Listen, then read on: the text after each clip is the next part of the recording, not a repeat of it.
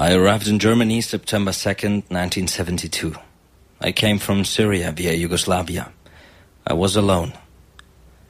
In Syria, two leaders of the group Black September ordered me to take part in the kidnapping of the Israeli athletes in the Munich Olympic Village. These two leaders, named Tony and Issa, handed me a descriptive sketch displaying the Olympic area and marked the situation of an underground station where I should meet them at September 3rd, 1972, 6 p.m. This was a quote from a testimony delivered by one of the Palestinian terrorists who turned the heitere, cheerful Olympic Games in Munich into bloody Olympic Games 50 years ago. This episode tells a story about how the terrorists were recruited and prepared, who they were, who and where they lived, and who led and recruited them. One of these young Arabic Palestinians was Abd el-Qadir al-Navi. This name was wrong, of course. That's the one he told the police. And for the time being, we will continue to name him al-Navi simply because this is how he is called in most of the investigation files. And to spoil a not so unimportant fact right in the beginning, the terrorists' attack against Team Israel did not end tragically for him. He was not killed. He was one of three who survived, unlike all of the Israeli athletes. And unlike most of his comrades in terror, as well as his leaders Issa and Tony. Al-Navi survived, and no, he never paid for taking hostages and killing them all. He was never prosecuted. He never had to show up in court. He was never sentenced to anything. On the contrary, shortly after committing this crime, he was released and celebrated as a hero. And you know what? He is still alive 50 years later. And still today, German investigators, prosecutors, or judges don't even try to get him. Although they should know where he is, as others know as well. Geheimakte 1972. Das Olympia-Attentat in München. Hallo Tunis, wir haben die israelische Mannschaft in unserer Gewalt. My brother came to do sport in the Olympics and they were murdered there. Die ganze Geschichte investigativ recherchiert. Bisher unveröffentlichtes Material. I was contacted by a German journalist, Christoph Lemmer. Geheimakte 1972. Ein Antenne Bayern Group Podcast von Christoph Lemmer. כוכבי ספטמבר מעליי, אחד עשר, כולם זהב. Episode 2. Issa und Tony. Kaisheim Prison in Bavaria, September 20th, 1972. The accused, Al-Navi, is being interrogated. Two police detectives ask their questions. A typist types answers and questions into a typewriter. A translator translates the questions into Arabic and the answers into German. And now, for the first time, Al-Navi's statement in English. I felt my identity as a Palestinian. By the time and without being pushed by someone, I became convinced that I had to join an organization that fights for our land. And did you? Yes, Black September. Why this organization? There was a cafe in our camp Shatila. This cafe was named El Fatah. I went there regularly. Short explanation. Shatila is a Palestinian refugee camp in Lebanon, west of Beirut. It was founded in 1949 and is operated by a United Nations subsidy since then and still today. This is the place where Al-Navi is said to be grown up and where he used to sit in that cafe. A couple of times I saw two men there who did not live in the Shatila camp. One day, when I was sitting at my table, I heard other guests saying these two men were members of the Black September organization. One more explanation. Black September made lots of headlines worldwide for its terrorist attacks.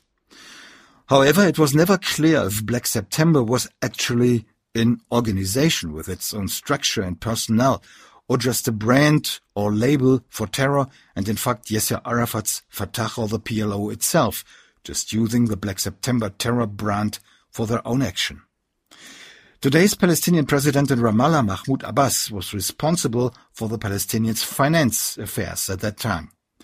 This will become important in one of the following episodes of this podcast, when it will be about who gave the money to plan and operate the attack against the Israeli Olympic team 1972 in Munich. Just this for now. It was not a single person. It was not an organization like an NGO. It was a state. Back to Aldnavi's interrogation in Kaisheim prison and the detective's next question. When did you contact these men? I saw them again, approximately two weeks after I found out that they were Fedayeen. I saw them in the aforementioned cafe. I stood up and went to their table. I said hello to one of them, whom I later called Tony. I expressed my intention to join the organization Black September. What did Tony or this uh, second man, Issa, answer? Issa asked me how I knew that he and his friend were part of that organization. When I replied that I heard it somehow, he just said they would come back to the cafe within the next two or three weeks. None of the two made clear if they were part of Black September or not. Three weeks later, they both came back into the cafe. When I came in, I immediately took a seat at their table. Issa and Tony now wanted to learn about my reason to join the group in detail. When I told them that this troop was the only chance to free our land, they seemed to be satisfied. They then noted my real name and family relationships. They wrote all this on a common piece of paper. Then they informed me that they had to be absent for a long time. They had to go on a long journey. I sat at home and waited.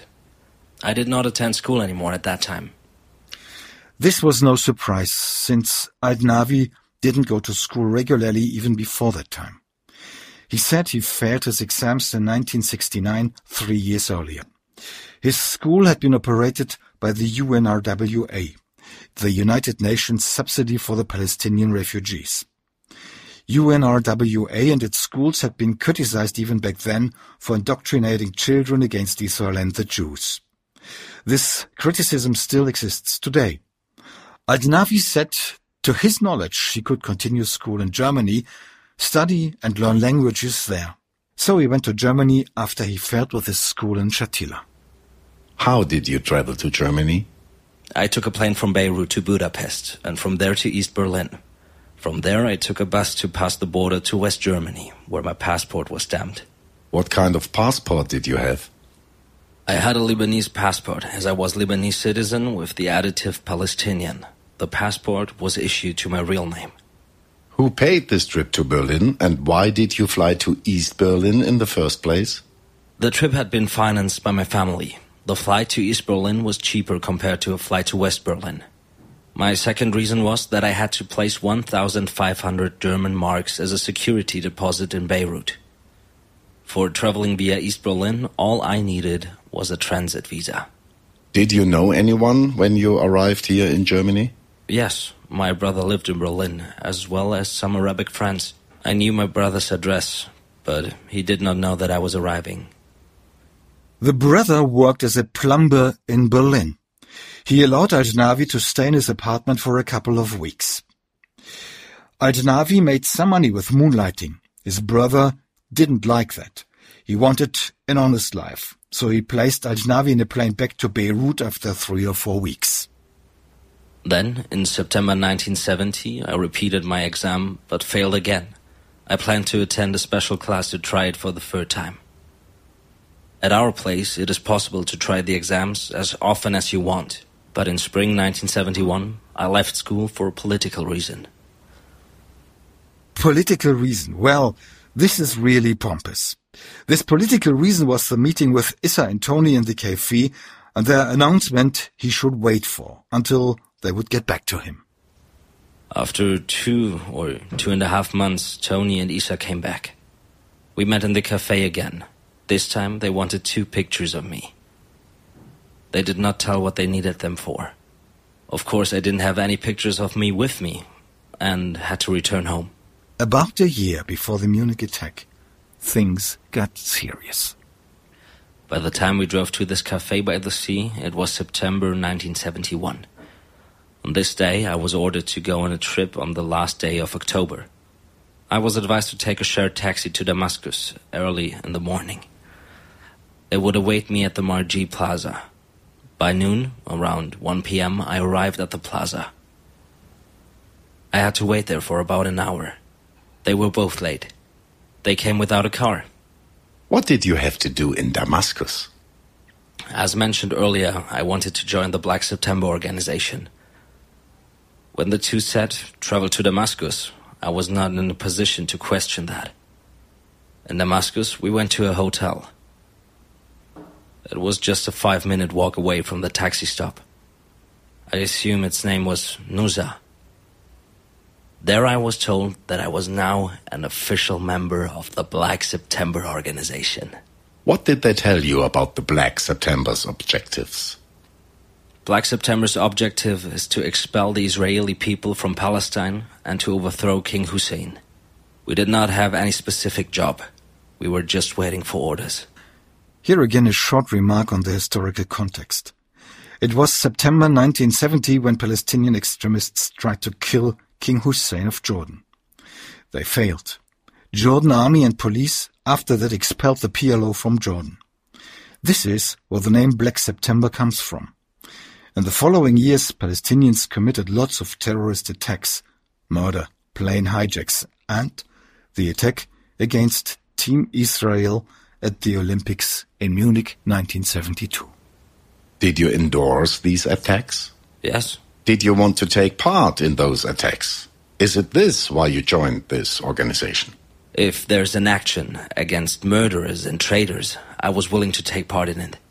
To make this clear, you decided to join this organization willing to kill people if they have different political views that are different than yours? This is correct. I joined this organization to kill traitors within our own people and Jordanians who killed about 30,000 Palestinians. How did you come to his view? You had a quiet and respectable childhood. Your family didn't have any particular difficulties. It's a problem of my people. It's about the land. Are there other members of your family who joined this organization? I don't know about anyone in my family to have joined the organization. This is each individual's problem. I assume that my younger brothers will do the same when they become older. Your brother is older. What did he do? As far as I know, he doesn't belong to any organization. Al-Navi's last meeting with Issa and Tony took place October 31st, 1971, a little less than a year before the Munich attack. Al-Navi now was a member of Black September. However, he was not allowed to talk about that to anybody. Issa informed me that we would spend the night in Damascus and return to Beirut the next day. Back there, I should look for work. Issa said no one should know about what we did. We would meet again after approximately half a year. He said he would approach me on his initiative. Next day, Al-Navi took the bus back to Beirut. He said he was returning to his parents in Shatila. But there, I didn't look for work. I stayed with my parents. Until May of 1972, I didn't work at all. I often walked around or went to the cinema. How could you afford to go to the cinema or similar things when you had no income? I was supported by my family. When did Issa and Tony contact you again? It was April or May 1972 when they showed up again in the cafe in Shatila. Issa explained to me that we again would travel to Damascus. He told me that this time I would get trained with weapons. When I told Issa that I didn't have any money, he handed me 25 Lebanese pounds. Two days later, I drove to Damascus. As agreed, I met the two. Issa had told me to have my passport with me to not get into trouble when entering Jordan as a Palestinian. Right after meeting Issa, I entered a cab for Amman. Tony took the next cab for the same direction. He did that to avoid difficulties when passing the border to Jordan. So, buses and cabs. winding paths from Beirut to Jordan. First leg to Damascus in Syria, ruled by Hafiz al-Assad, father of today's Syrian dictator Bashar, and close friend to the radicals among the Palestinians. From Damascus to Amman in Jordan. Border guards asked everyone for their reason for their travel to Jordan. As told by Issa, Al-Navi lied and said he was visiting relatives.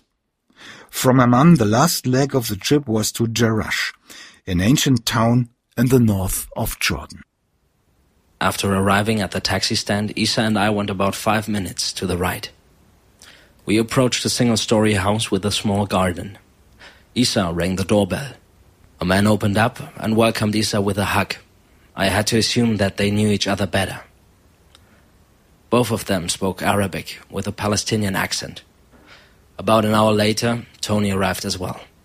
Afternoon, the men left and we stayed. Issa told me he would bring a Kalashnikov. Around 9 p.m., the man came back, but didn't bring a weapon. We had dinner. Tony, Issa, and myself then slept in the living room. The next day, we didn't do anything. We didn't even leave the house. But the man left in the morning and returned by noon. Maybe he went to work. In the afternoon, he left again and came back around 9 p.m. In a bag, he had a Kalashnikov. Issa opened the bag, took me by his side, and showed me the gun. It was a weapon of the same kind that we had in Munich. It had two magazines tied together with duct tape. Both magazines were loaded with ammunition. We went to another room. Issa showed me how to disassemble and assemble the gun. I imitated everything he did. This had been the first time in his life that someone taught him how to handle a weapon, Al-Navi said during his interrogation. The training continued over the next two weeks. Then Issa and Tony sent Al-Navi back home. He again had to wait. Mid of August 1972, the two showed up again, three weeks before the attack in Munich. They ordered me to come to the marketplace in Damascus on August 22nd, 1972. As I did before, I had to travel in the morning and take a taxi. They didn't give me any money. They just said I should go to Damascus and have my passport with me. When I arrived, they were already waiting for me at the taxi stand. From there, I walked for about 10 minutes. Issa had a key to an apartment on the ground floor. There was no nameplate. It was a two-room apartment which was fully furnished. A few minutes later, Issa and Tony took my passport and left the apartment. I stayed by myself. I looked at it and noticed a new tourist visa for Germany, valid, I guess, for a month period, and a transit visa for Yugoslavia. Here we need to interrupt, because this notice from Al-Navi's interrogation is confusing. It says that Issa and Tony took his passport, but at the same time that Al-Navi looks into his passport and finds the new visa. One has to leave open what happened in detail. The interesting thing is that somehow Issa and Tony should have managed to get new visas into Al-Navi's passport without him knowing how. Back to Al-Navi's statement. Issa said there is a plan for an action in Germany. To be correct, Issa said my work would be in Germany. He did not explain what kind of work it would be. We had not spoken about this. I didn't even think about it.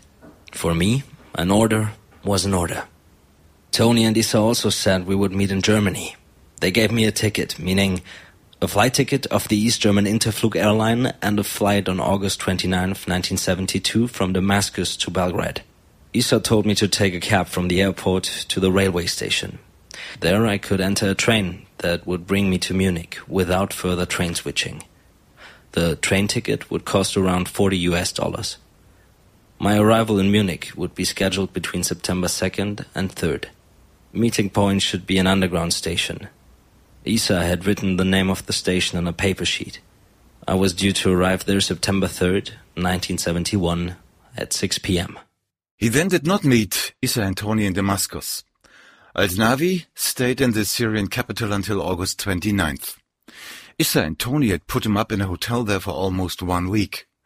They also gave him money, 50 Syrian liras, 40 US dollars, and 700 German marks.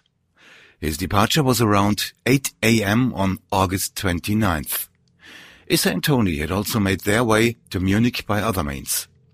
How exactly they traveled has never been fully elucidated, but where in Munich they resided has. One of their hotels was the Hotel Salzburg. Strictly speaking, the leadership of the terrorist operation resided there.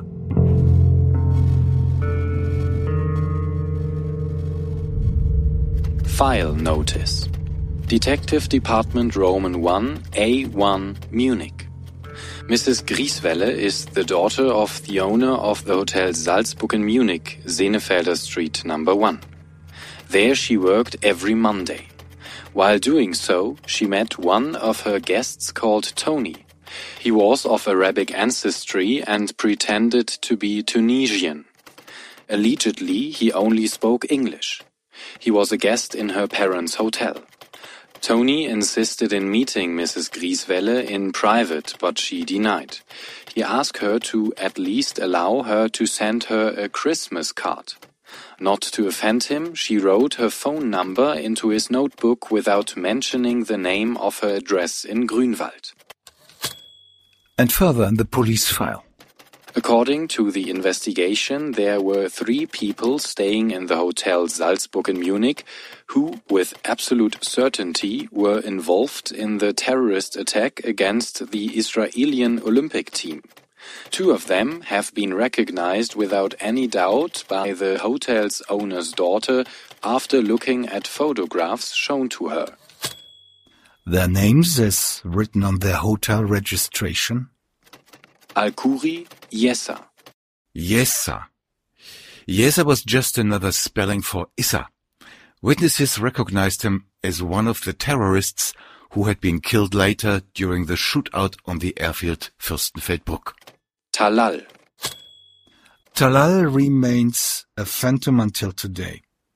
While Tony and Issa were the operational leaders of the Munich terror attack, Talal seems to be above them within the Palestinian hierarchy.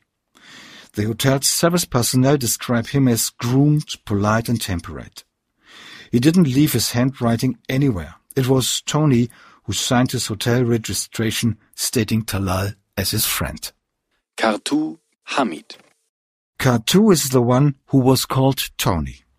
He was recognized by witnesses as well as one of the terrorists killed in Fürstenfeldbruck. The files prove that Tony spent almost all of August in the Hotel Salzburg in Munich, in particular the days between August 8th and August 25th. Then he moved to another place in Munich.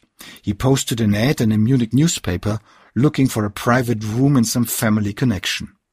He was successful and got accommodated by the elderly couple N. Mrs. N testified. It was then agreed that he could move in August 25th, 72 in the morning. Around 11 a.m. I saw the taxi coming. My lodger left the car and took his luggage into the apartment. He told me that he would leave again right away and just got rid of the luggage. Then he went back to the taxi.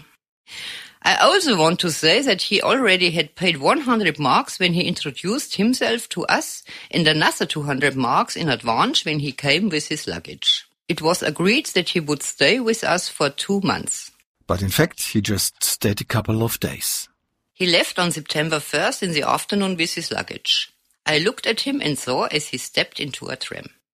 And finally, the police investigator asked if Mrs. N learned anything about his personal business. All I know is what my husband told me who could speak to him in English. He said he was from Algeria and worked there for an American oil company. Now he was on vacation traveling for seven months all over Europe. He spoke about Germany, Sweden, Spain, Yugoslavia and Switzerland. He also said his parents had passed away when he was just five years old and that he had inherited their fortune. Well, most likely, all of this is fails. Nothing of this was true. Even Mrs. N doubted it. Tony had told her that he was 29 years old, she told the police, but in his passport his age was 30. Same with Issa. He manipulated his biography too. In the Hotel Salzburg he claimed to be an attorney. The service personnel said Issa was much more temperate than Tony and more sympathetic. He spoke perfect German with a little French accent, which was a very distinct marker, which became very important a couple of days later, during the attack against the Israeli team. Issa was the man with the white hat, the one who presented himself as the leader, the one who was looked after even by Germany's Minister of the Interior, Hans-Dietrich Genscher, the one whose looks made it into TV sets and newspaper front pages all over the world.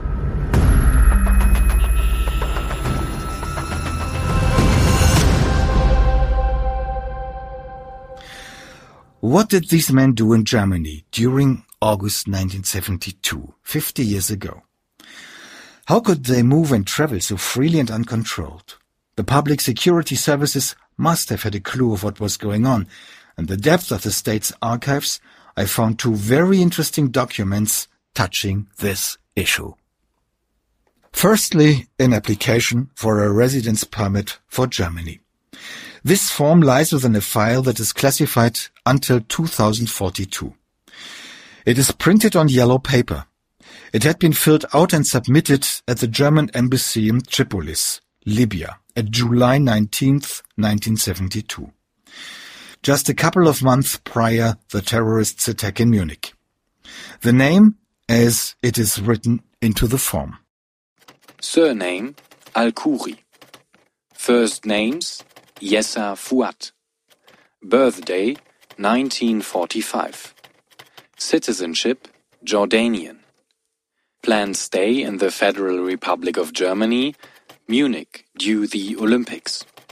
Planned duration July 26th until October 26, 1972.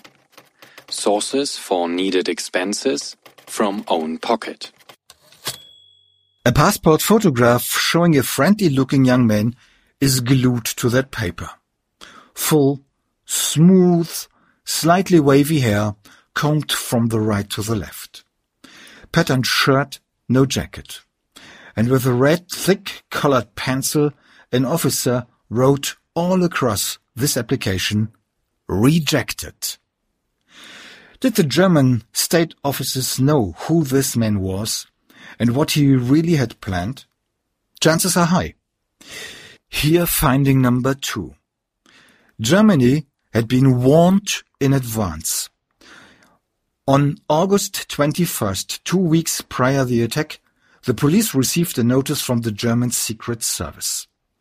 It is marked as not confirmed and not highly precise, but its message is quite clear anyway. It says, from Palestinian side, there will be an incident incinerated.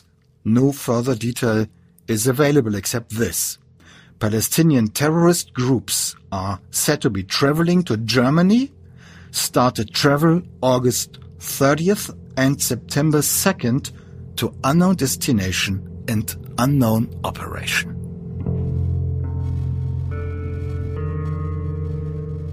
Let's dive deeper and get some real insights. Who created the idea? Who gave the money? Who planned it? And who ordered it? In the next episode, we meet the mastermind of the Munich attack, the man who himself admitted being the mastermind, the man who arranged everything and had help from German neo-Nazis. His name, Abu Daoud. You like this podcast? Consider writing a review, sharing it with your friends, or clicking like or full five stars. You feel you have something to contribute? Contact me via email to geheimakte at antenne.de. Geheimakte 1972. 50 Jahre nach dem Olympia-Attentat in München. Ein Podcast der Antenne Bayern Group.